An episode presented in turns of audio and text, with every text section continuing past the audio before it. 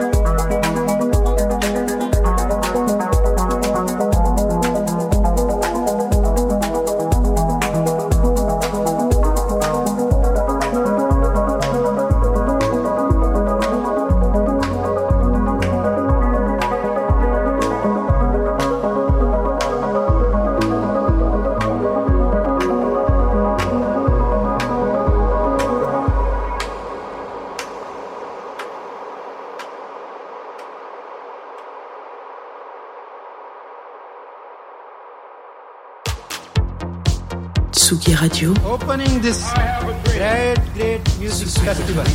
To take you on a journey throughout sound itself. la musique, is that you have closed the gap We choose to go to the moon in this between dreaming and doing. not because they are easy, but because they are hard. Tsugi Radio, la musique venue d'ailleurs.